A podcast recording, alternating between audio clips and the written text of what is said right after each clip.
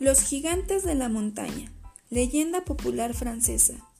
Sobre una de las mayores alturas de las montañas de Alsacia, al borde de un precipicio, hace muchos años estaba un fantástico castillo que había sido construido en la roca viva, desde cuyas altas torres se dominaba todo el valle. Habitaba en él un hombre con su familia, que se componía de su mujer y su hija, una bella niña, pero traviesa y decidida que recorría alegre las montañas y los riscos con la agilidad de una gacela. Su padre la dejaba andar en libertad por los montes, pero le había negado, bajo severísimas penas, que bajara a la llanura. La muchacha miraba con curiosidad infinita el valle y sentía por él una atracción irresistible, sobre todo porque tenía prohibido ir ahí. Un día en el que sus padres tuvieron que ir lejos a resolver unos asuntos, la hija pensó que podría aprovechar la ocasión de bajar al valle y ver cómo era de cerca. Acostumbrada a andar por las cumbres, en poco tiempo iría y podría estar de vuelta antes de que sus padres volvieran.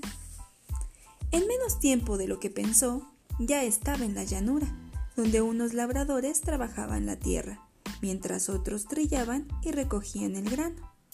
La niña quedó entusiasmada. Jamás había visto juguetes tan preciosos y extendiendo su delantal, que cubría varios sembrados, fue echando en él, loca de contento, hombres, carretas de bueyes, caballos y casas. Cargada con todo, se fue a su castillo y llamando a su padre que ya había regresado, se quitó el delantal y lo extendió en el suelo con todo lo que traía.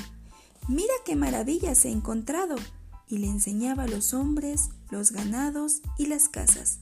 El señor del castillo, que era un gigante, se puso muy serio, riñó a su hija por haberle desobedecido y le ordenó que volviera a llevar aquello a donde lo había encontrado.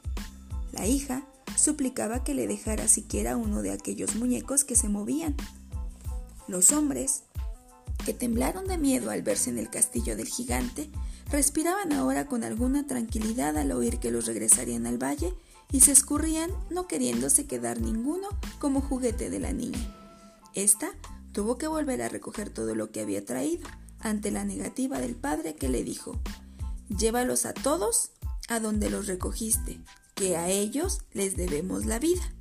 Todos los gigantes de la montaña nos moriríamos de hambre si los enanos de la llanura no trabajasen la tierra. Y colorín colorado, este cuento se ha acabado.